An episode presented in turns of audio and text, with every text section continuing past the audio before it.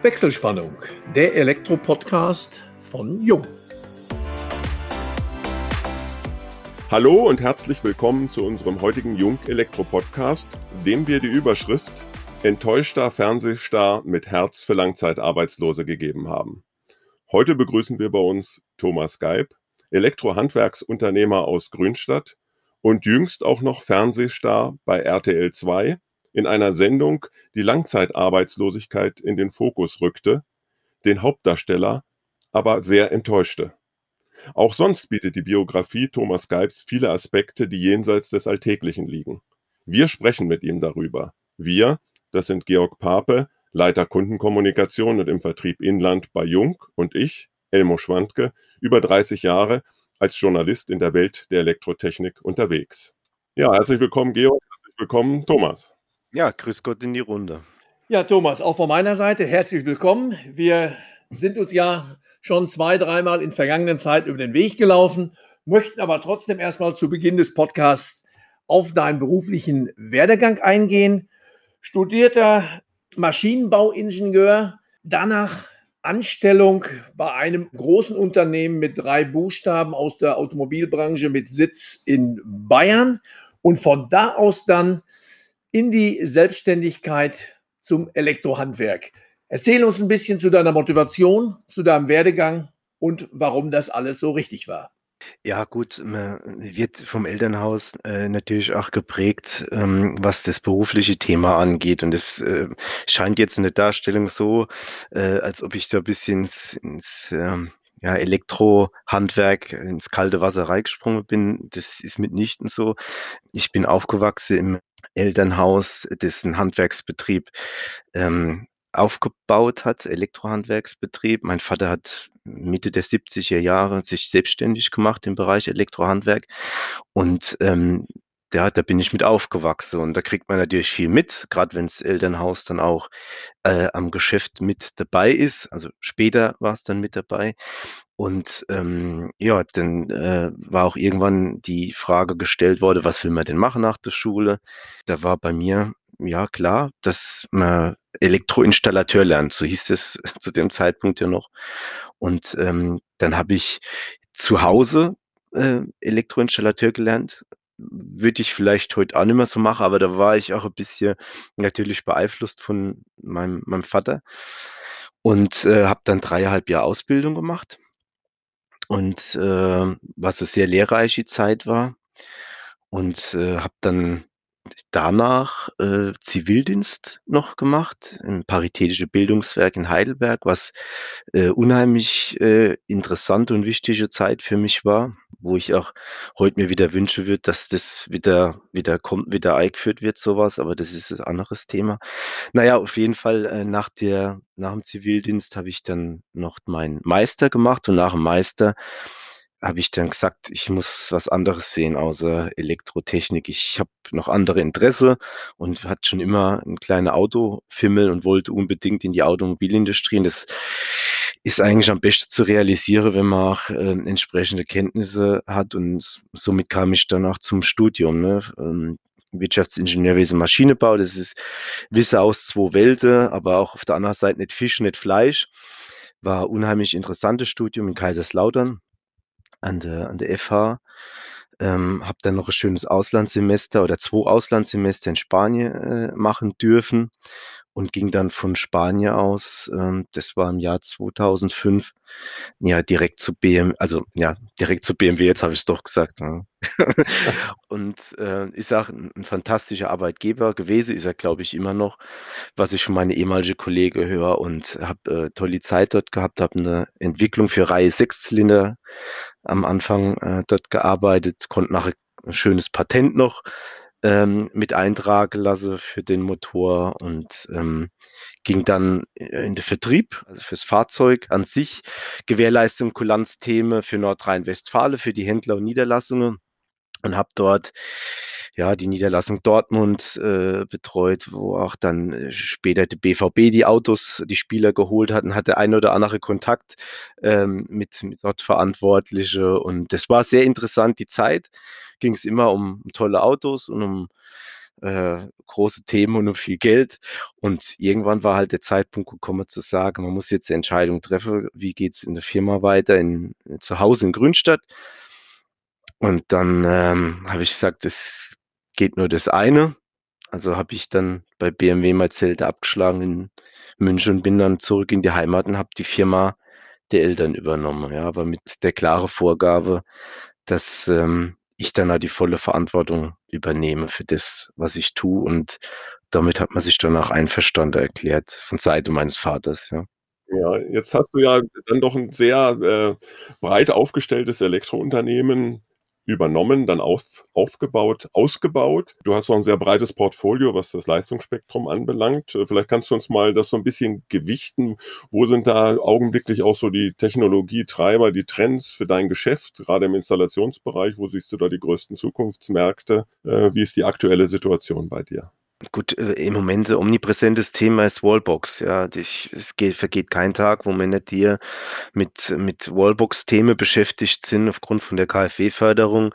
Starkes Thema ist, äh, ist Klimatechnik. Ähm, ich hatte noch nie in die Jahre zuvor so früh so viele Anfragen bezüglich Klimatisierung von Räumen für Single- und, und Multisplit-Anlage. Ist auch ein Klimawandel geschuldet offensichtlich. Die Leute haben die letzten äh, Jahre gemerkt, wie heiß die Sommer werden können das Thema Klimatisierung von Räumen ist, ist, ist auch stark. Und dann halt in der, in der, in der klassische Gebäudetechnik, äh, Smart Home, KNX-Systeme, äh, kommt immer mehr äh, in den letzten Jahren und haben auch jedes Jahr Projekte, aktuell auch wieder, wo wir, wo wir umsetzen, hochwertige Einfamilienhäuser, auch in Mehrfamilienhäuser, wo sich äh, Bauherren die Wohnung mit KNX ausstatten lassen. Also das sind so die Themen, die uns aktuell umtreibt. Ne? Mhm. Ja, Thomas, nachdem du ja dann auch wieder aus der gesicherten Armut der Großindustrie zum goldenen Handwerk gefunden hast, ja. äh, wollen wir mal äh, auf dein Unternehmen beziehungsweise auf die Präsentation deines Unternehmens Elektrogeib in Grünstand im Netz eingehen. Ich habe mir im Vorfeld unseres kleinen Podcasts die Homepage mal oder deine Homepage mal näher angeschaut und muss äh, sagen, ich habe selten eine Homepage mit so einer großen Tiefe gesehen. Also du bietest ja nicht nur die klassischen äh, Punkte an, Unternehmensvorstellung, was bieten wir, äh, wir sind die Besten, sondern äh, du informierst äh, über die Markenwelt, du hast eine sogenannte Beratungswelt, in dem ein Elektrokonfigurator, Modellübersichten, du sprichst äh, Smart Home an, Smart Building. Vor allen Dingen gehst du im Grunde für alle Interessenten direkt von der Basis aus. Also erklärst erstmal die Begriffe. Also sehr, sehr professionell. Ist das äh, eine Art Hobby von dir oder wie bist du zu so einer äh, multifunktionalen, umfangreichen Homepage gekommen? mit allen Mitteln, die man im Grunde sonst nur in den Weiten des Netzes bei Wikipedia findet. Ich selber bin so weit gegangen zu sagen, wenn ich mal wirklich irgendwo in den geschlossenen Vollzug müsste, wäre mir eure Homepage die, die mir sicher die ersten Tage, wenn nicht sogar Wochen interessant vertreiben würde. Thomas, vielleicht da mal. Ja. Gut, äh, erstmal habe ich die Hoffnung, dass du da nicht hinkommst, äh, Georg. Ja. ähm, ja, zu der Homepage kann ich Folgendes sagen. Wir haben natürlich Agentur dahinter dran stehen, die sich da sehr gut äh, drum kümmert und in Absprache mit uns hier entsprechend Veränderungen immer vornimmt. Ähm, wir sind damals an die Agentur gekommen über den Mittelstandskreis Siemens, äh, Bosch, also BSH-Gruppe, die gesagt haben, äh, wir, wir kennen ein Unternehmen, die machen äh, diese Homepage-Wartung und stellen was, was Schönes auf. Und äh, so kam der Kontakt zustande und das ist jetzt, hm, war bestimmt schon sechs, sieben Jahre her, ne?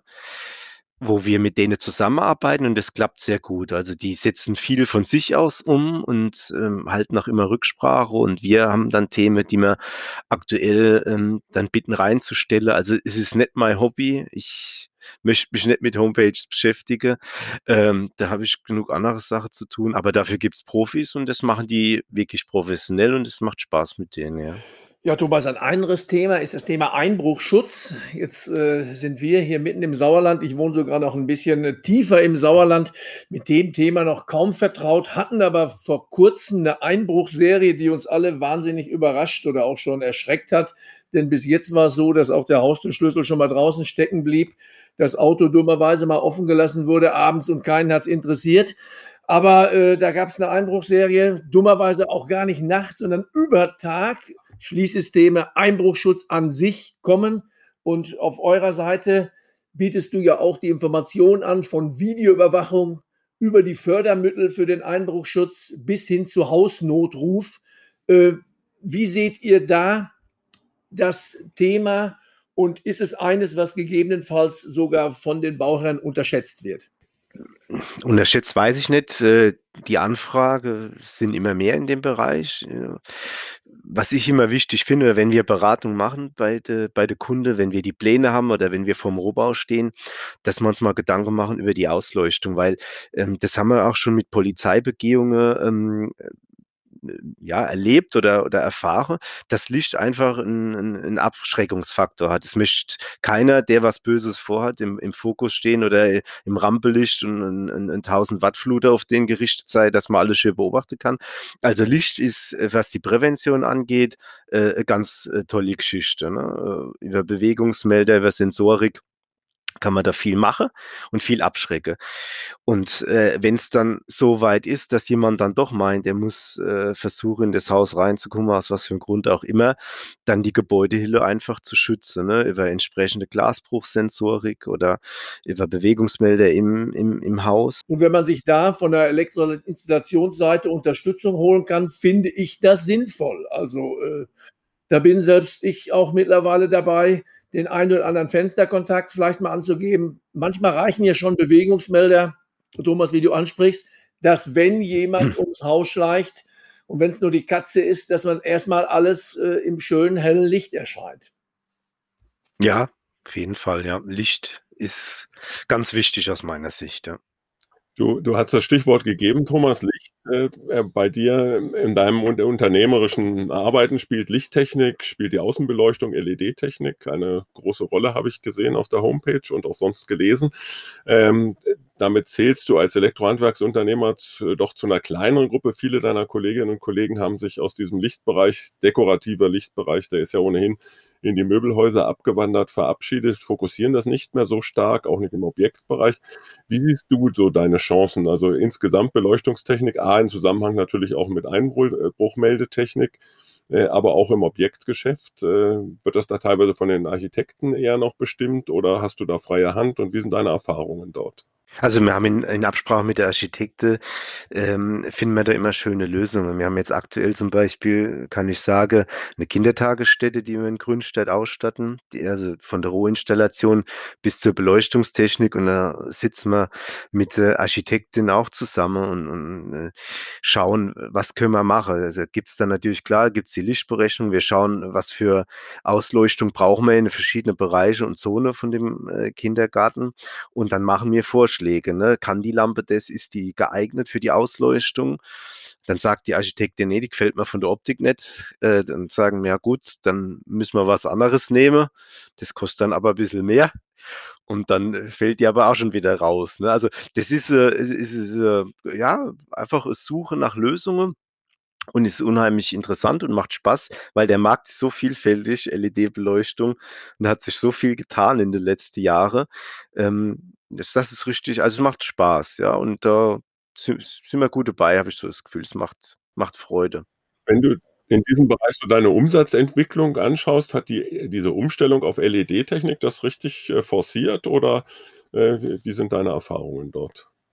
Ja, das hat nochmal einen Schub nach oben gegeben. Gerade Umrüstungsthemen, äh, wo Lampe ausgefasst wurden von Seite der EU und dann die Industrie halt auch äh, ja, in dem Bereich nichts liefern konnte oder nichts Adäquates hatte, da kamen dann Ersatzlösungen mit LED zu tragen. Ja, jetzt ist ja LED oder gerade Lichttechnik natürlich auch äh, ein Produkt, was man zeigen muss. Jetzt sind wir leider immer noch Corona getrieben. Ich denke, euer Ladengeschäft dann bildet da keine Ausnahme, ist auch nicht geöffnet. Wie entwickelt sich denn das Verkaufen gerade von dekorativer Beleuchtung, ohne es sich vorher anzuschauen? Oder hast du irgendwelche äh, Regelungen getroffen, dass man nach Vorankündigung sich im Ladengeschäft einmal umsehen kann oder du gewisse äh, Lichtlösungen präsentieren kannst? Ja, die Frage auf den Punkt gebracht, Ladengeschäft in Corona-Zeiten. Überhaupt möglich? Und wie ist das bei euch, äh, die ihr ja ein recht ansehnliches, sehr gut sortiertes Ladengeschäft betreibt? Schwierig.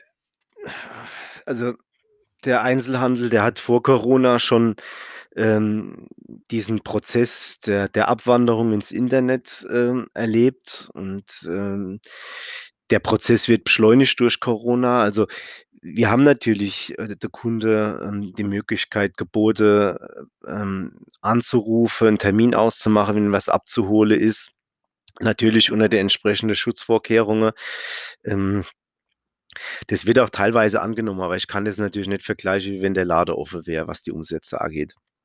Ich denke, da findet grundsätzliche Transformation statt, die in eine Richtung geht, wo ich nicht weiß, ob das so gut ist, ähm, weil da viel Arbeitsplätze auch dranhängen äh, und auch Kultur aus meiner Sicht, was, was Innenstädte betrifft. Ähm, ich bin gespannt, wie sich das nach Corona, wenn sich das alles wieder hoffentlich mal normalisiert, wie sich das weiterentwickelt, ne, mit Einzelhandel und, und, und Verkaufsfläche. Ist, ähm, ich schaue da leider ein bisschen pessimistisch in die, in die Zukunft. Aber ich lasse mich da gerne Besseres belehren. Ja. Habt ihr da auch Möglichkeiten, aktuell so Corona-Hilfen zu bekommen? Äh, weil ihr seid ja auch vom, vom sogenannten Lockdown stark betroffen. Mhm. Also was ich mache, wir haben ja Transferleistungen aus dem Handwerksbetrieb, das läuft jetzt zum Glück sehr gut. Ich habe bisher niemanden in Kurzarbeit geschickt. Das war mir auch wichtig, weil das auch ein Zeichen ist äh, für die Mitarbeiter. Ähm, dann wird halt im Lade von der Dame ein bisschen öfters abgestaubt oder ein bisschen was zusätzlich noch gemacht, ja.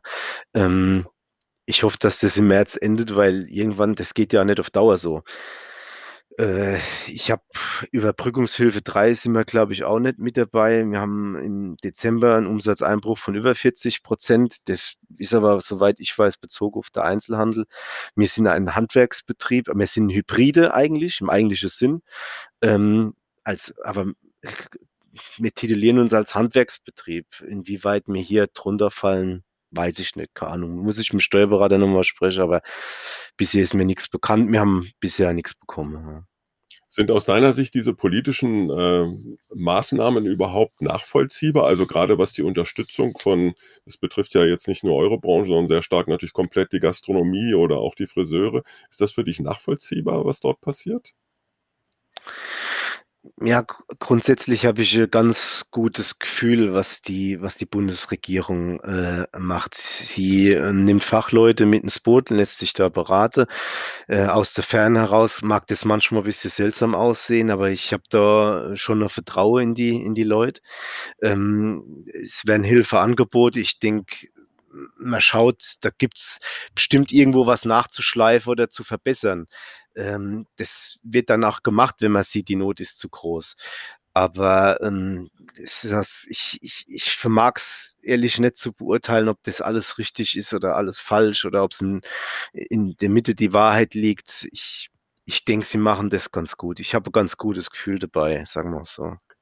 Ich denke, dass wir äh, alle hoffen, dass im Zuge auch der aktuellen Impfmaßnahmen äh, das Ganze sich doch äh, im, im späten Frühjahr oder beziehungsweise im Frühsommer dann auch wieder zum Guten wendet und dann auch alle Geschäfte wieder aufhaben. Und äh, jeder äh, dem nachgehen kann, äh, wofür er sich letztendlich entschieden hat. In deinem Fall dann die unternehmerische Selbstständigkeit, die ja bei dir auch äh, über das klassische Engagement im eigenen Betrieb hinausgeht.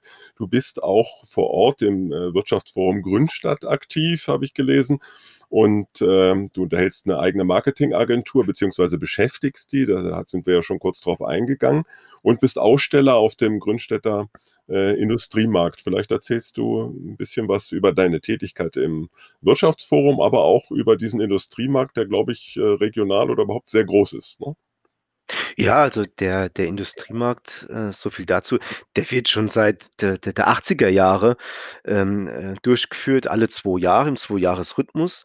Und immer mehr und mehr Betriebe haben sich, ähm, im im Zuge des Wachstums des Industriegebietes daran beteiligt. Und, äh, das waren immer 2 tolle Tage. Ähm, das war früher an Pfingsten gewesen, das wurde dann aber von der Landesregierung, äh, untersagt aufgrund von der Regelung, was was was Feiertage anging.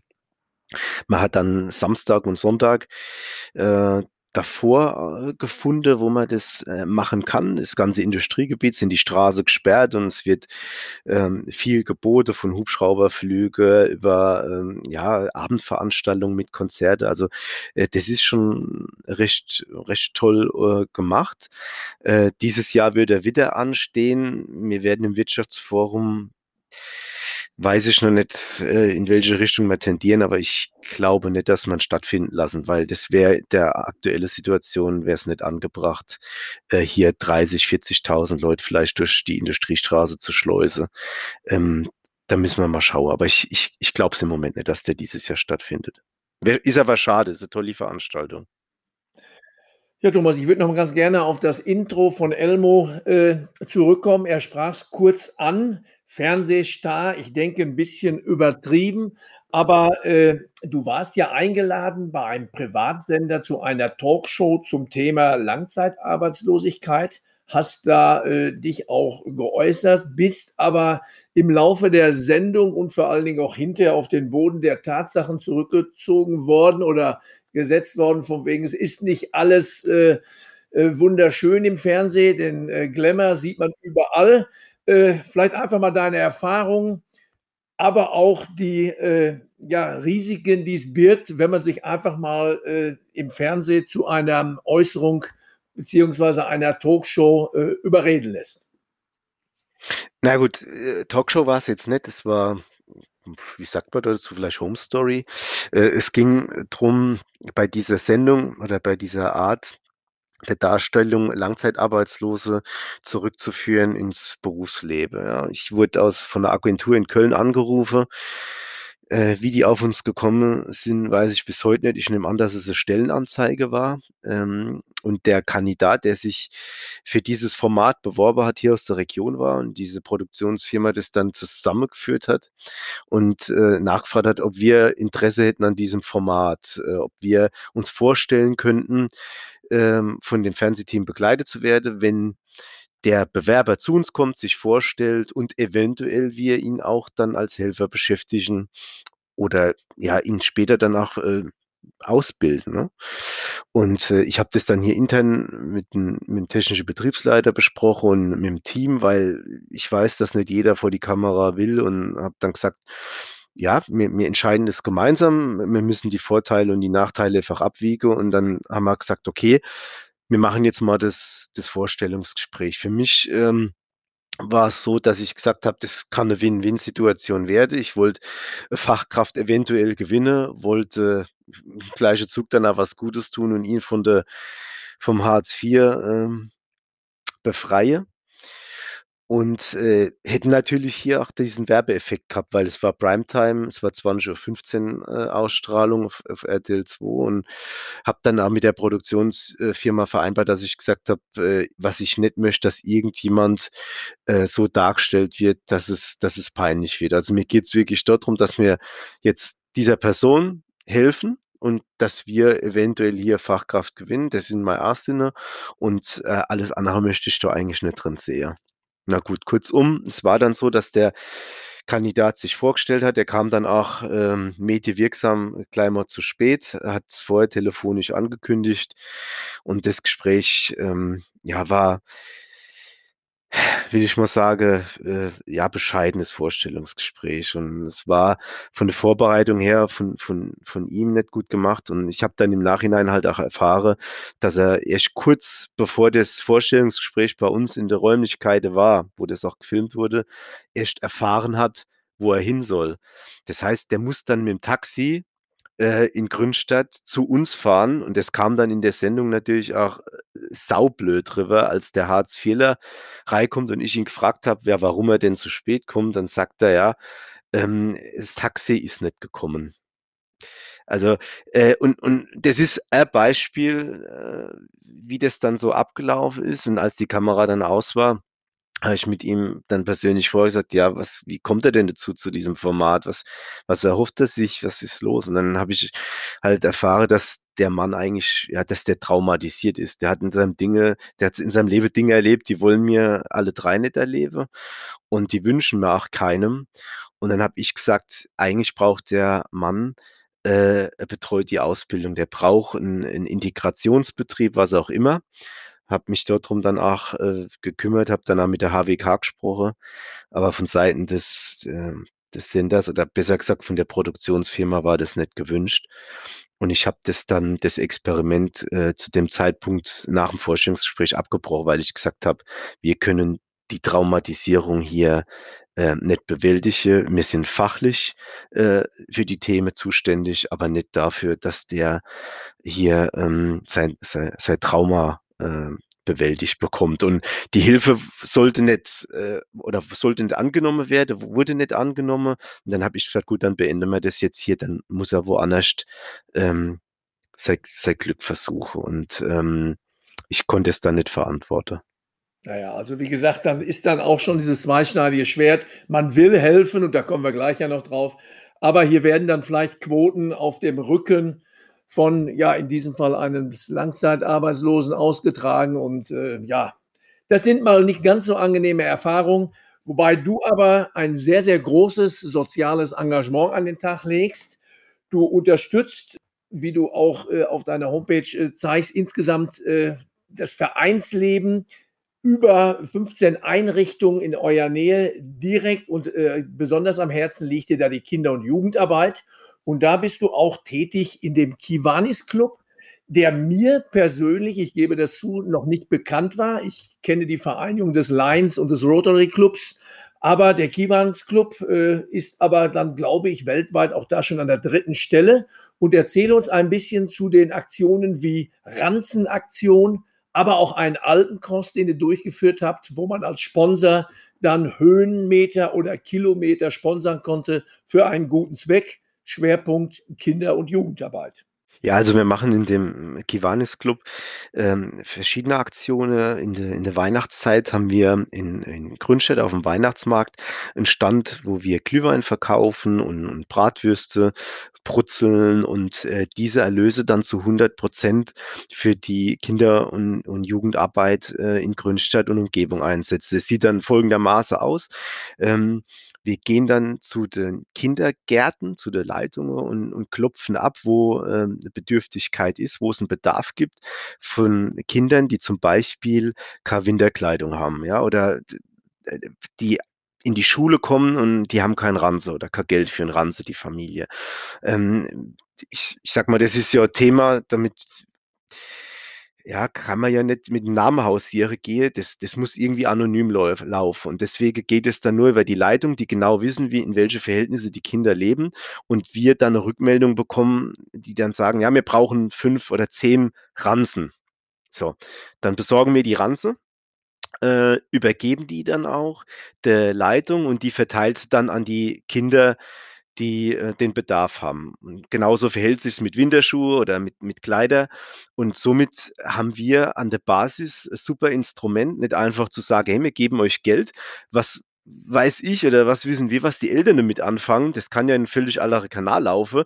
Wir machen das materiell und das geht direkt den Kinder zu. Also die haben dann ihren Scout-Ranze, die haben ihr Klamotte und äh, somit sage ich, ähm, ist das für mich äh, ein gutes Gefühl. Es macht einfach Spaß, wenn ich weiß, das kommt direkt bei den Kindern an. Seit wann bist du dort engagiert? Äh, Kiwanis Club äh, bin ich eingetreten 2015, ja. Also du bist ja schon einige Jahre dabei. Hat das in der Vergangenheit zugenommen? So, du kriegst ja darüber auch so ein bisschen die sozialen Veränderungen und Verhältnisse mit. Äh, eigentlich dürfte es so, wenn man sieht, Deutschland ist eines der reichsten Länder, dass es nicht zum Schulranzen reicht. Ähnliches es ist ähnlich wie die Tafeldiskussion. Äh, darf es so etwas überhaupt in so einem Land wie Deutschland geben? Müsste nicht jeder in der Lage sein, äh, von dem, was er verdient, beziehungsweise was er an Leistungen bekommt, sich selbst, äh, also den Kindern den Ranzen äh, und sich selbst natürlich eine warme Mahlzeit äh, zu beschaffen. Wie, wie ist da deine Erfahrung? Nimmt das zu oder stagniert das etwa?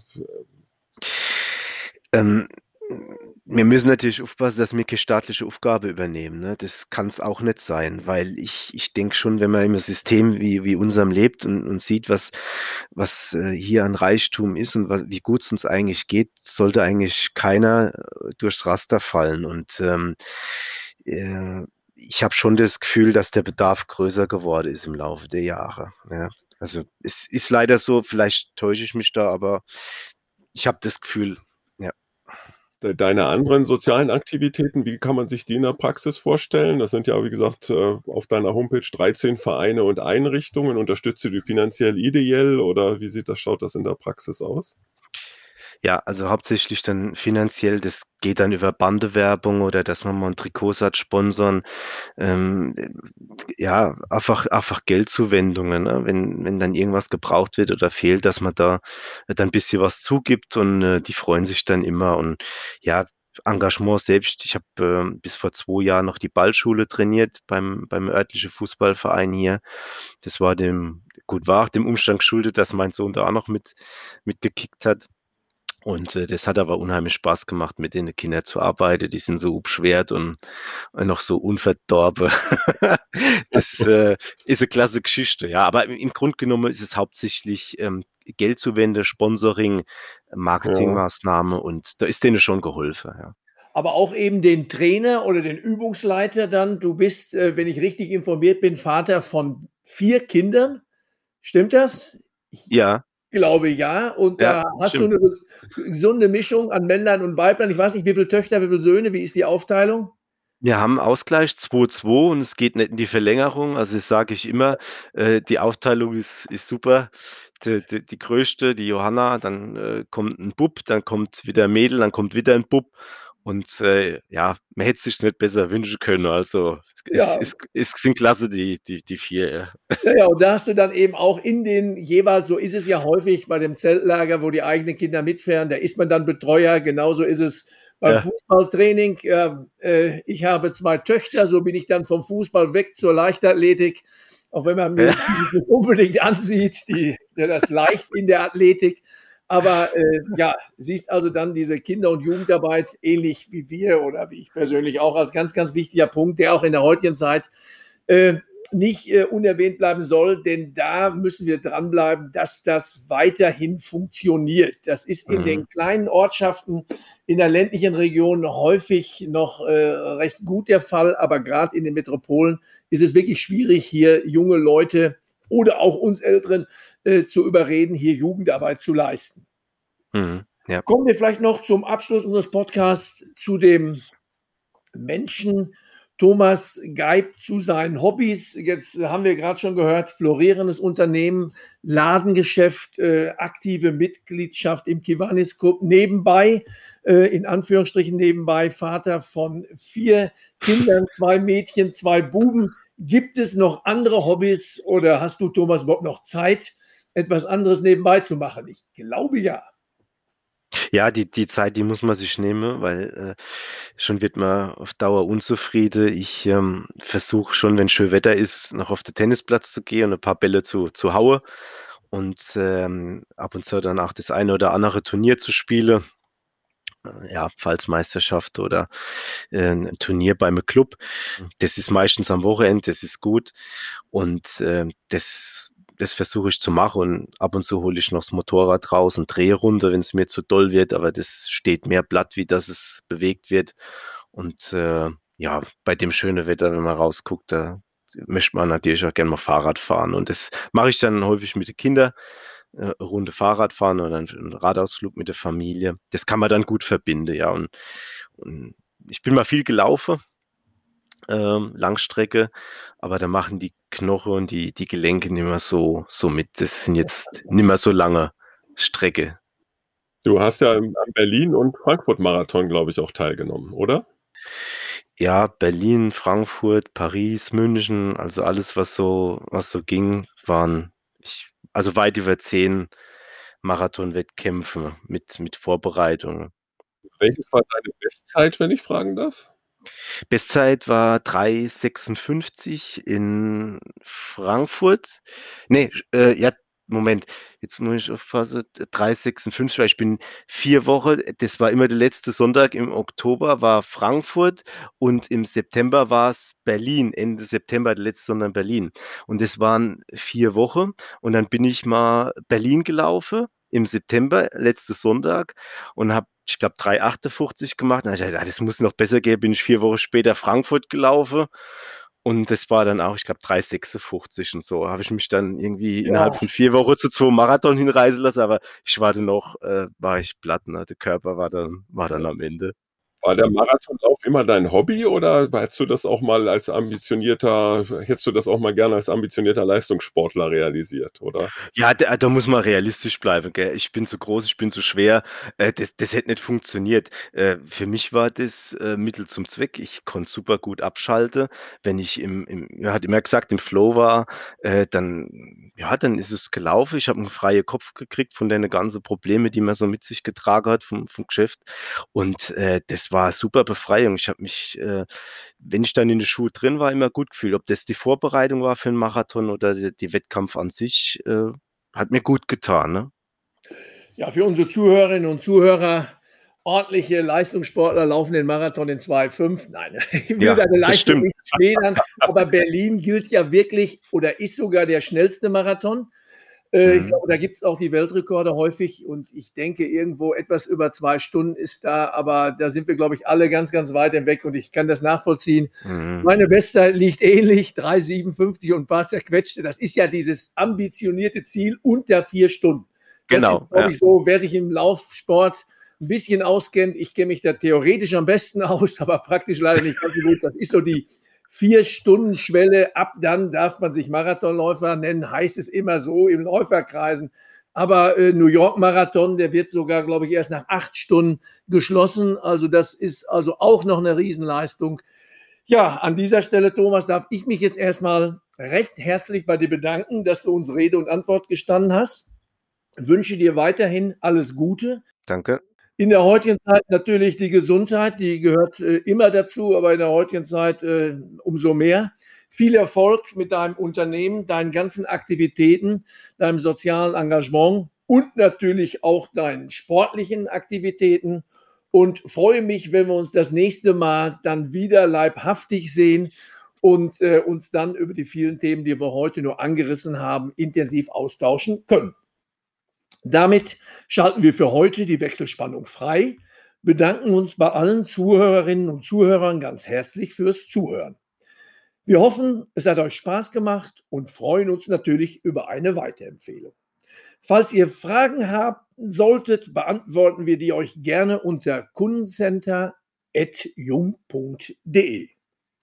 Schon jetzt freuen wir uns auf euch beim nächsten Wechselspannungstalk, den Jung Elektro Podcast.